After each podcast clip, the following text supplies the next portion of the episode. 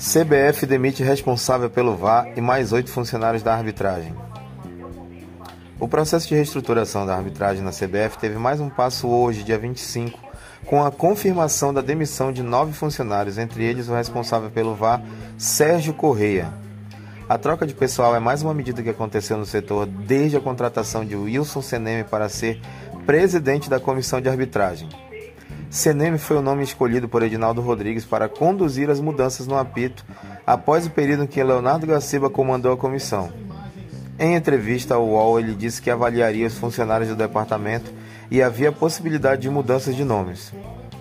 Além de Sérgio Correia, os cortes na arbitragem envolvem Manuel Serapião, que chegou a representar a CBF em reuniões na International Board sobre a implementação do VAR, e o Coronel Marinho, Marinho já presidiu a própria comissão de arbitragem da CBF na gestão de Marco Polo Del Nero e estava em um cargo secundário, a ouvidoria. A lista de demissões tem ainda Cláudio Cerdeira, José Mocelin, Nilson Monção e Almir Alves de Melo. Nem a psicóloga Marta Magalhães e Érica Kraus, responsável pela logística, escaparam.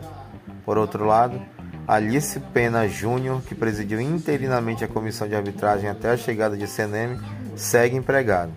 A arbitragem é um setor no qual Edinaldo Rodrigues entende que é possível reduzir gastos.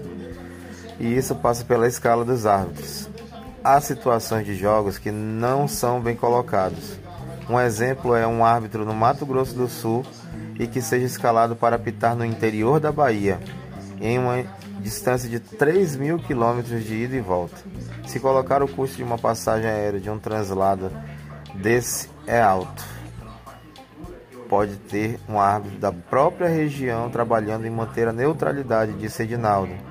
A mudança de pessoal, ao mesmo tempo, impacta na filosofia de trabalho da arbitragem dentro de campo e no próprio VAR.